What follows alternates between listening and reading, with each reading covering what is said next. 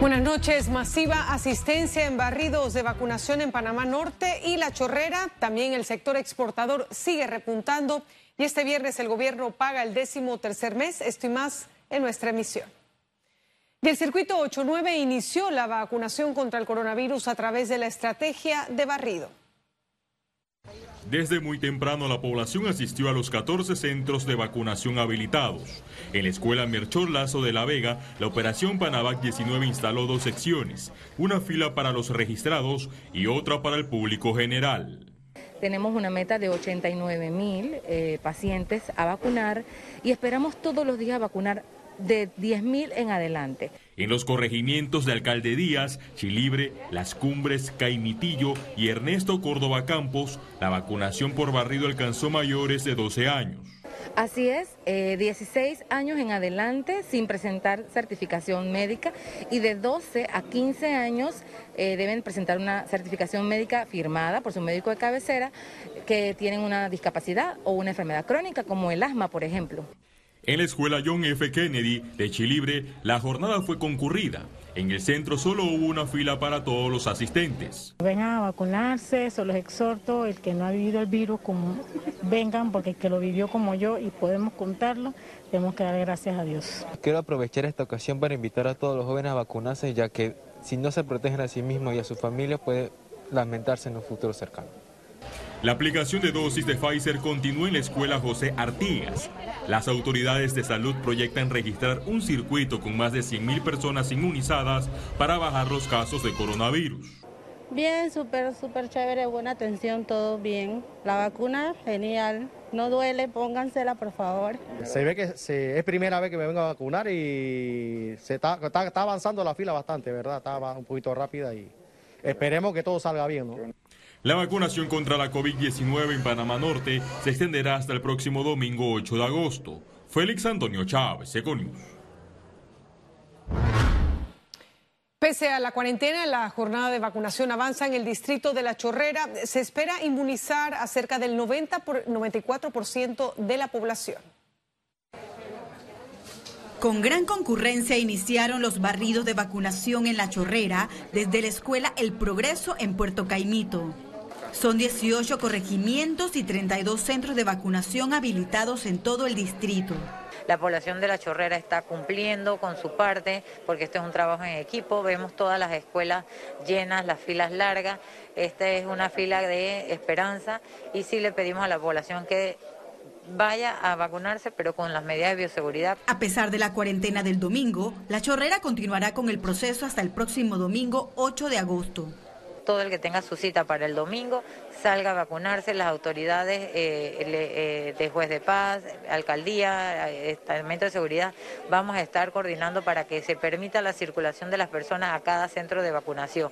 Autoridades destacan la importancia del registro de vacunación en la plataforma de Panamá Solidario. Se deben certificar, se deben registrar el orden ha sido el éxito de la vacunación, pero aquellos que no puedan acceder a una plataforma electrónica por supuesto que pueden acudir a, la escuela más cercana de vacunación y nosotros acá tenemos un equipo especial para inscribirlos. Es nuestra meta que ningún chorrerano se vaya sin vacunar. En Barrio Colón, el centro de vacunación en la Escuela Naciones Unidas espera inmunizar a más de 6.000 personas todo el que acuda y hace su fila se le va a vacunar. La Chorrera espera que con estas jornadas se logre disminuir la cantidad de contagios por COVID-19. Es una manera de uno protegerse y proteger la familia. Yo siempre tuve la intención de vacunar porque siempre, siempre fueron transparentes con, con esta vacunación y no hay, no hay nada que temer. Los barridos se realizarán en horario de 7 de la mañana a 5 de la tarde. Keren Pérez, Econews.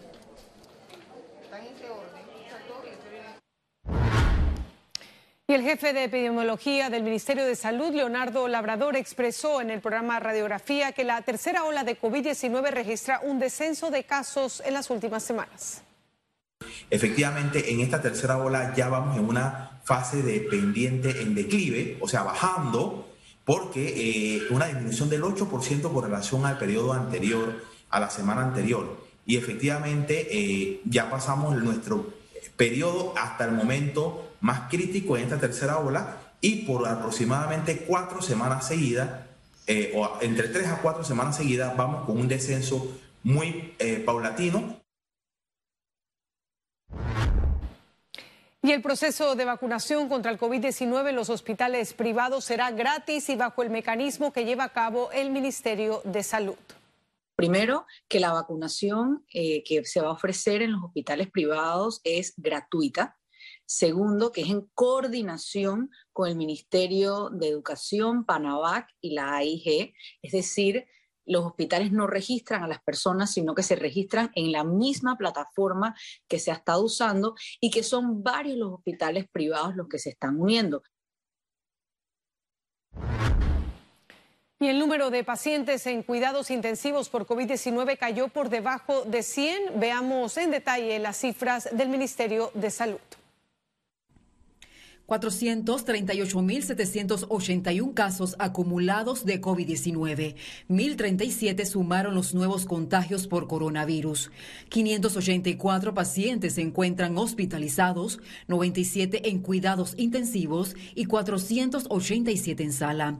En cuanto a los pacientes recuperados clínicamente, tenemos un reporte de 420.113. Panamá suma un total de 6.860 fallecidos, de los cuales 7 se registraron en las últimas 24 horas. Y cuestionan las intenciones del Contralor Gerardo Solís de ceder el 10% de las acciones del Estado a Panama Ports Company. Como una recomendación absurda y lejos de los intereses del país, fue calificada la pretensión del Contralor reveladas en las actas públicas de la Autoridad Marítima de Panamá. Que le dé la cara al país. Porque una persona que no solamente aspiró a varios cargos de elección, sino que ocupó y ocupa ahora un cargo de alta investidura, haga declaraciones tan antipatrióticas que no se justifican en la realidad y que en vez de darle poder al Estado, y de darle fuerza a los panameños, de darle ganancia a los panameños sobre su bien. Nunca olvidemos que esos puertos son nuestros. Los puertos son nuestros. En el acta, el Contralor justificó que de venderse el 10% de las acciones a PPC quedaría en igualdad de condiciones y que el dinero sería invertido en beneficio del pueblo panameño. Yo por lo menos quedo tranquilo que gracias a Dios con mi voto no fue que llegó a ese cargo, porque la verdad es que le ha quedado grande el espacio a alguien que tiene que haber cuidado las finanzas públicas en el momento tal vez de los últimos 20 años más difíciles para el país. Tuvo que cuidar las finanzas públicas y ha hecho todo lo contrario, despilfarrar el dinero. Pero bueno, de eso se trata de, de la vida de alguien que ha vivido del Estado toda la vida, ¿no? Solís también manifestó en la directiva de la Autoridad Marítima de Panamá que la Contraloría determinó que Panama Ports Company dejó de repartir 82 millones de dólares en dividendos. Además, que la empresa no está obligada a repartir dichos montos. Definitivamente nosotros, y le digo como colonense, no podemos estar satisfechos. Sabemos que las aportaciones que esta empresa ha dado a nuestra provincia y al país no han sido las adecuadas. Nosotros lo que queremos es el bienestar y que se cumpla lo establecido en el contrato. Y el gobierno está sediento de lograr ingresos. Entonces, que esta presión que está generando el estado complejo o complicado que tienen ahora las finanzas públicas no vaya a llevar al gobierno nacional a querer venderle al país esta idea de, que, de que el Estado panameño tiene que vender las acciones porque están a un mejor valor o a un mejor precio. No, señor. Lombana aseguró que insistirá y seguirá presentando recursos para conocer cómo se dio la concesión de los puertos panameños a la empresa PPC. Félix Antonio Chávez, Econius. Y con la lectura de 103 páginas del segundo cuadernillo, avanza el juicio oral contra el expresidente Ricardo Martinelli por interceptaciones telefónicas. El 100% de las páginas que se han leído el 98% corresponde a espionaje político. Entonces, teníamos un consejo de seguridad que era utilizado para darle seguimiento, interceptar comunicaciones de contrarios políticos. Este espionaje se extendió incluso a temas de índole familiar, donde pudimos ver pues que eh, habían situaciones bastante delicadas que obviamente no podemos revelar, pero que denotan que había de parte del Ejecutivo unas ganas de saber absolutamente todo de todos y de, y de cada una pues de las personas. Y la Comisión de Educación aprobó en primer debate el proyecto de ley que implementa el bachillerato internacional. La iniciativa del órgano ejecutivo busca que se pueda replicar en los centros educativos públicos y particulares el modelo de la Academia Panamá para el Futuro que actualmente funciona en la ciudad del saber.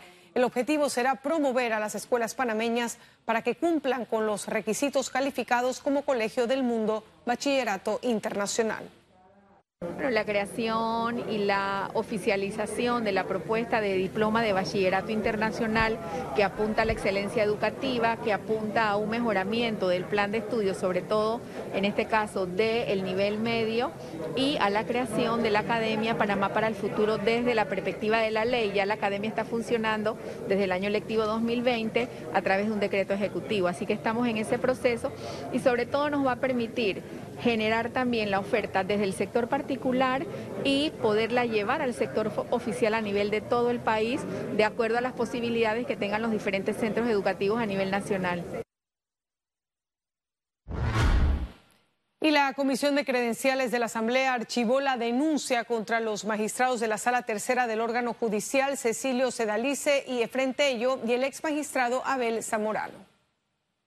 Nosotros los diputados no podemos revisar los fallos de los magistrados. Me gusta a mí un fallo, no me gusta, tengo que respetarlo. Ese es el equivalente a cuando un diputado hace una ley. Eh, si van a juzgar a ese diputado por la ley que hizo, porque a alguna gente no le gusta, entonces eh, el Estado de Derecho se pierde, ¿no? Entonces, nosotros hemos dicho claramente en la comisión que si existe méritos en la denuncia que se presenten, nosotros haremos lo propio, pero si no hay, no lo vamos a hacer. Panamá exporta.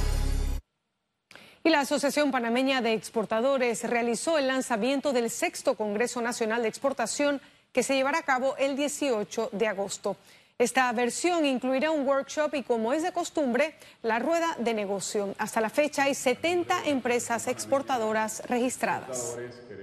El sector exportador sigue siendo portador de buenas noticias. Eh, en los primeros seis meses de, este año, pues mostramos cifras de crecimiento importantes, sobre todo en lo que es el concentrado de cobre. Sin embargo, si extraemos las exportaciones de cobre, eh, Panamá también está creciendo en los rublos de alimentos y no alimentos de bienes, eh, mostrando un desempeño en los primeros seis meses de un crecimiento de 3.4%. Y continuamos con este mismo tema y las exportaciones panameñas no metálicas registraron crecimiento durante el primer semestre. Entre enero y junio de este año aumentaron 3.4% en productos como cacao, sandía, camarones, zapallo y entre otros, lo que representa un total de 346.7 millones de dólares o el 21% del total de la oferta exportable. Economía.